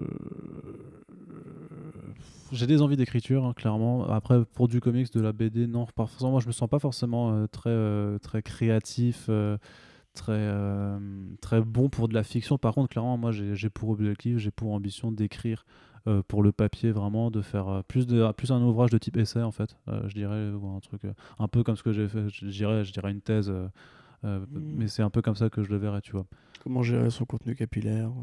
Non, pas- non, non, par contre, pour parler, pour, parler de, de pop culture, machin, après, j'ai j'ai des envies aussi un peu plus personnelles d'écriture, mais pour l'instant, c'est des choses vraiment à laquelle- auxquelles je, je réfléchis. Comme Et- des éditos? Oui, non, mais je te, là, je te parle en dehors du travail. Non, Oui, je te, je parle de trucs vraiment personnels, euh, en dehors du travail, des, des autres projets d'écriture qui, qui, ouais, qui, euh, auxquels je réfléchis beaucoup, mais euh, peut-être juste, juste genre Mhm. sur un, un- juste un blog perso à part où j'ai Ouais, envie ça par contre, ouais, tu vois.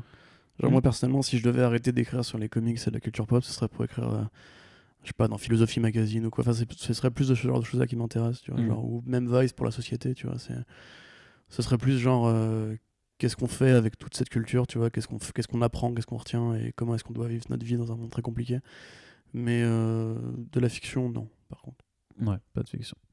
Ok, du coup, euh, bah, du coup c'est vrai que Darkfan nous, nous a posé une question sur, en commentaire du premier podcast. euh, question bête, sûrement et sans aucune malice. Et sans aucune malice, mais êtes-vous de vrais journalistes, c'est-à-dire avec une carte de presse?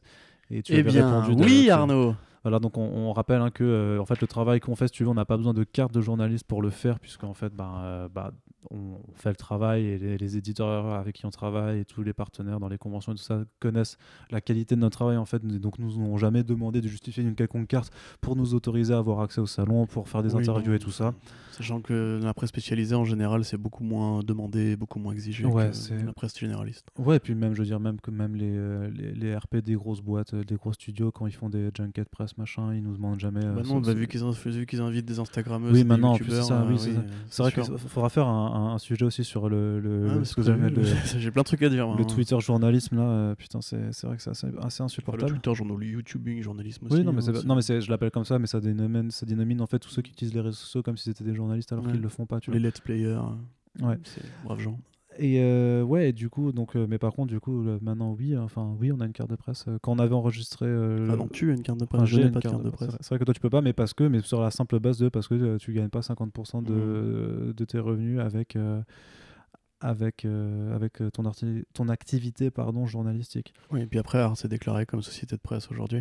Ouais. Mais c'est une nomenclature. hein, euh, Enfin, journaliste. euh, Enfin, après, chacun met les mots qu'il veut euh, avec, mais euh, pour moi, ça, ça va plus avec une sorte de d'engagement, de sérieux, de pugnacité, d'investissement dans le sujet que tu traites et euh, du temps que tu es, prêt à passer aussi et de comment dirais-je des contours professionnels que tu mets derrière plus qu'une question de carte, de contrat ou même de, titre officiel, tu vois. Enfin, c'est triste à dire, mais moi, je vois des journalistes qui écrivent, comme Christophe Barbier, par exemple. Je considère pas que ce soit un journaliste. Pour moi, c'est un militant euh, politique déguisé en journaliste, il y en a des, centaines. Euh, comme il y a aussi des, mecs qui se prétendent euh, journalistes et qui en fait sont juste des vendeurs euh, de contenu. Euh, ou youtubeurs, hein, typiquement, voilà, c'est des publicitaires qu'on a, habillés en chroniqueurs ou en vidéastes. Euh, personnellement, je dirais qu'à partir du moment où, entre guillemets, toutes mes critiques ne commencent pas par je, euh, je ne suis pas euh, un blogueur. Yes, on avait Mais ce, je n'insulte personne, hein, à part Christophe Barbier. Est donc on, avait Joker euh, qui, euh, que nous saluons également, qui avait quelques questions aussi un petit peu. Alors c'est- des sujets qu'on a un petit peu, un peu abordés déjà auparavant, mais il, précise un petit peu. Je pense, je pense que c'est intéressant aussi à, Bonjour à- Joker. à aborder. C'est comment, et définissez-vous la limite entre votre travail et votre vie privée? Mais Attends, je continue. J'entends par là que les infos tombent en continu souvent en dehors d'horaires de travail classique. Qu'est-ce qui vous permet de décider si vous traitez tout de suite ou attendez le lendemain pour rédiger un article? Bah, la, la teneur de l'actualité, c'est Ouais, ça. Ouais, euh, On arrive quand même maintenant à voir en fait les, les sujets vraiment Oui. entre guillemets importants. Alors c'est important, en fait, vous voyez, en général, dans votre fil d'actu péter un BOOM Voilà. Breaking Et ça, c'est. Arnaud qui aime bien, c'est BOOM Ouais, c'est ça. Et ce qui veut dire en général que c'est une actu qui ne pouvait pas attendre. Euh, par exemple, bah, hier, il y avait justement Jules Soloway qui prenait, euh, Mm, qui apprenait Red Sonia. Ouais, et donc là, encore j'ai pour la faire. quand tu m'as dit breaking et tout, que j'ai vu ça, j'ai fait Bon, bah, quand même. Bah, Red Sonja, tu vois. je me oui, c'est non, mais pas d'accord, Forcément, mais- le film qui interpellera le plus les gens. euh, Ah non, mais ça, j'en ai rien à foutre. raison. Le fait est que Brian Singer est bel et bien viré, c'est confirmé, et qu'il a été remplacé par une réalisatrice non binaire. Donc je suis désolé si ça, c'est pas Ouais, une non, actualité vrai, qui pète. Enfin, après, voilà, chacun a ses définitions du truc, mais voilà, par Robert Pattinson en Batman, c'est une actualité breaking. Et là, on interrompt tout, euh, on est en train de faire la vaisselle, on se rince vite les mains, on va sur l'ordi. euh, Arnaud me hurle dessus, euh, je hurle sur Arnaud. Euh. voilà, bref, non, en général, oui, ça dépend un peu de la teneur de l'actu. Après, il y a aussi des, des, des actus qu'on fait par coup de cœur. Euh, je pense par exemple à Jesus Freak, une- un roman graphique Ouais. de Joe Casey que tu n'avais pas mis dans le, le conducteur. Et en fait, je suis tombé dessus sur THR en, en scrollant pour autre chose, quoi. Et je me suis dit, ah putain, trop bien, etc. Et là, j'ai décidé de prendre une pause pour la faire parce que juste, il y a des projets qui nous font plaisir. Ouais, c'est ça. Mais c'est vrai que parfois, tu peux te permettre de, de- de parler d'un truc, t- sachant pertinemment que ta- ton article sera consulté par euh, Ouais, 100 par 200 personnes. euh, enfin, Voilà. 100 personnes, ouais. Euh, tu, tu peux quand même parce que ben, parce qu'on a envie de mettre en avant ce, genre de choses et qu'on se dit ben que ça pourra quand même attirer l'œil de quelques curieux et que euh, au moins on, au moins on en aura parlé tu vois et qu'on n'aura pas laissé euh, pardon filer la chose parce que effectivement euh. Kevin Feige euh, faisait prout et euh, qu'il fallait absolument relier la chose Oui, c'est ça, voilà. Après, ça, il faut savoir quand même, c'est un délire. hein. Si vous lisez les sites ricains, euh, vous n'avez Ouais, probablement ça- pas idée de tout ce qui filtre. Enfin, que tout nous, en tout cas, on fait filtrer. Non, mais euh, sa- sachez que quand on vous fait une news sur Kevin Feige euh, affirme ou confirme quelque chose, c'est-à-dire que techniquement, du côté de, de l'autre côté de l'Atlantique, il y a eu au moins 6 ou 7 news différentes ça, euh, sur cette même interview. À chaque projection, à chaque tapis rouge, donc vous avez les, les reporters qui sont sur place avec leur micro pour poser des questions d'usage aux, euh, acteurs, actrices et compagnie. Il suffit que Chris Hemsworth dise par exemple J'adore bosser avec Tessa Thompson. Ça fait six, ça fait six paragraphes donc sur comicbook.com. Si Kevin Feige dit euh, Oh, bon, on verra plus tard pour les X-Men, ça fait 10 paragraphes. Et un deuxième article dans la foulée. Mais quand arriveront les X-Men sur, dans studio ouais, Alors qu'il y a zéro actu, il n'y a rien. Il n'y a pas d'infos. Voilà. Y a- en fait, il n'y a pas d'infos. C'est du divertissement ou effectivement juste de la vente d'espace publicitaire parce que l'idée c'est juste que ce soit cliqué. Et moi, ça m'a ça m'a horrifié là parce que j'ai vu, alors je sais plus si c'était c'était une page Facebook de, de fans ou je sais pas quoi, tu vois, en gros sur une déclaration. En fait, tu as, beaucoup maintenant de pages, de, et notamment de pages Facebook en fait, donc c'est pas des sites d'actu, quoi, c'est vraiment des trucs euh, à destination de communauté. Donc je peux comprendre à la limite le- l'intérêt de, de- des pages à faire ça, même si euh, d'un point de vue de l'information, bah, c'est bah, de la merde. Euh, grosso modo, tu as. T'as Tom Holland qui a dit en interview euh, Ah ouais, putain, ce serait trop bien que euh, on fasse un film multivers euh, avec euh, Tobey Maguire et, et Andrew, Andrew Garfield, ce serait vraiment trop cool. Il faut vraiment que Sony qui a les droits, il le fasse, tu vois. putain. Et là, et là t'as, t'as- et t'as tout le monde qui est là pour prendre la chose genre ultra dead sérieux, tu vois, sans, sans tenir compte de, de toutes les implications de la chose et dire comme, enfin de le prendre comme argent comptant, tu vois, genre, alors ils font un, Tom Holland a déclaré ça, alors ce serait pas trop ouf et tout, putain vite, on espère que ça se fera, genre que non, non, mais c'est pareil quand tu demandes souvent, il y a souvent des acteurs euh, qui font ah oui mais qui est-ce que qui est-ce que vous aimeriez jouer tout, et t'as Jason Momoa qui fait ah ouais moi je serais trop cool en Wolverine. Et t'as, t'as- là par contre c'était un vrai site, je sais plus c'était le, le- euh, putain le le geek là, putain, le journal du geek ou, euh, Ah oui, ou le un fan actu ouais. ou Ouais, un ouais, truc non, comme ça, le journal du geek. euh, voilà, qui fait euh, Jason Momoa veut absolument reprendre le rôle de Wolverine. Non, non, il a pas dit ça en fait. C'est juste que c'est comme si on te pose une question, c'est qui, euh, c'est qui que t'aimerais jouer comme super-héros que tu réponds Batman, et ben on va surtout, pas, on va pas euh, titrer putain Corentin sera veut, veut être le nouveau Batman, tu vois, ça alors n'a après, bon, pour ceux qui vont commencer à chercher l'historique du site pour voir si on a déjà fait des conneries comme ça, on rappelle que nous on est là depuis un an et qu'on a travaillé aussi avec d'autres gens avant sur une autre édito avant, mais la vérité c'est que un acteur qui dit je veux faire ça, ce n'est pas une actualité. Un acteur qui dit un truc en général, ce n'est pas une actualité. Les acteurs, ils ont des agents, ils ont des contrats, ils ont des NDA, ils ont des trucs qu'ils n'ont pas, le droit- ont pas le droit de dire. Rappelle-toi Jason Momoa qui pendant quasiment un an a dit non, je suis pas Aquaman. Ouais, Et putain. le mec pourrait même me mettre une tarte dans la gueule si je suis Aquaman promis et compagnie. Euh, voilà, tu vois, les acteurs en général sont des gens qui sont des communicants, ce sont des publicitaires, marketeurs, ce que tu veux, qui sont là pour vendre soit une soupe, soit pour gérer leur carrière à eux. Euh, Il y en a qui sont bien, il y en a qu'il faut écouter, il y en a qu'il faut entendre et compagnie, mais en l'occurrence, quand un acteur dit je pense que, je, je sais que, etc., s'il n'y a pas un communicant, enfin, il n'y a pas un, un RP à côté de lui qui lui tape sur l'épaule en disant non, Fred, dis pas ça, frère, c'est que c'est pas une actu, c'est Mm. tout. Euh, et justement, bah, si, vous, si vous intéressez à la question, on parlera du clickbait euh, bientôt. Euh, je vous conseille de, de suivre Film Clickbait sur, euh, sur Twitter. Où là, pour le coup, j'ai un truc extraordinaire en face des yeux, c'est genre sur The Rap, où ils ont, ils ont fait deux articles. Alors, je vais dire le titre. Est-ce que Toy Story 4 a une scène euh, post-générique pour l'interrogation Deuxième font- article, oui, Toy. Story 4 a une scène post-générique. Deux, deux actus, deux fois plus de clics. Pourquoi? Pour une seule info. Une Ouais. seule info, c'est incroyable. C'est les mecs se posent aucune question. Alors après The Rap, voilà, c'est les mecs qui ont engagé Mayimbe. Et j'avais une Ouais, anecdote aussi euh, dans ce genre-là où tu m'avais envoyé un article. Je crois que c'était Comic Book aussi d'ailleurs qui disait que Ben Affleck euh, continuait à faire de la muscu, ce qui serait un indice. euh, Oui, non, non, c'était c'était- c'est un truc. C'était pas du tout de. que- Enfin, c'était comme Ça, a été repris par un site, voilà, Mais ça, mais venait en fait d'un tabloïd. euh, ouais, ouais, bah oui, de Press People. de euh, presse people débile comme ça et en gros c'était que ouais il reprenait la muscu donc ça voulait dire qu'il allait redevenir Batman Voilà, c'est ça. modo. Et, et donc dans l'article original de ce site-là, il disait nos sources, bon, des sources proches de Ben Affleck, nous ont confirmé qu'il voulait rester The Batman et compagnie. Alors évidemment, aujourd'hui, ça fait rire euh, avec le recul, puisque de toute façon, voilà, la, la vérité est ailleurs. Mais quand après vous allez, il faudrait vraiment qu'on retrouve ce site-là. Quand vous allez sur genre la page news cinéma par exemple, vous avez que des trucs comme ça. Vous avez Tom Cruise euh, gay, machin, annonce truc, etc. Et c'est toujours pareil, c'est nos sources nous ont dit que, nos sources nous ont dit que. C'est quand même une tricherie incroyable. C'est-à-dire qu'en gros, tu inventes des sources, euh, tu mens, et tu fais ça à chaque fois, et les gens continuent de bouffer la merde, tu vois. Et euh, Comic Book, donc un site qui est quand même relativement racoleur, euh, qui reprend ça, tel mais, quel ouais, euh, ouais. genre six mois plus tard, on, on- on va leur mettre dans la gueule, tu vois. C'est pour ça aussi qu'il faut éviter le clickbait ou la théorie à la con, parce que de toute façon, euh, le- quand les faits vont se réaligner, tu passeras pour une brêle. Donc, euh, on, fera tous les exemples ouais, on le fera, on le fera, machin Il faut, Enfin, je, retrouverai ce site-là parce que personnellement, ça m'avait quand même. on peut, on peut alarmé. tenir une heure facile dessus aussi clairement Euh, un autre sujet intéressant à traiter est la préparation et exécution des interviews. Lorsqu'on a le produit fini sur le site, en article ou en podcast, on a souvent une discussion bien structurée, dirigée, qui ne part pas dans tous les sens. Qu'est-ce que ça implique comme travail en amont pour arriver à ce résultat? Deux choses, vu que je réponds, vu que c'est moi qui fais quasiment toutes les interviews. euh, André, hein. Simplement, en fait, c'est de connaître son sujet, du coup, la personne, et de, de trouver un angle, en fait, pour préparer les questions. Moi, j'ai toujours une liste de questions que j'ai envie de poser, où il y a un fil narratif qui, qui se suit, alors que ce soit juste genre par période temporelle, pour parler ou par œuvre ou sur une thématique globale ou quoi que ce soit. Et après en fait il y a un énorme truc euh, et ça bah faut savoir le gérer c'est improviser en fait en fonction des, des questions et des rebondissements. Et euh, franchement de, de façon très euh, très honnête quand je retranscris les interviews, généralement, vous avez quasiment en fait euh, la discussion telle qu'elle s'est déroulée. Je sais que parfois, je, je modifie juste l'ordre euh, et la place d'une question ou d'une Ouais, bien réponse pour que ce soit plus fluide, pour que ça fasse pas hacher, tu vois, pour que tout un bloc de, de thématiques soit, se retrouve ensemble.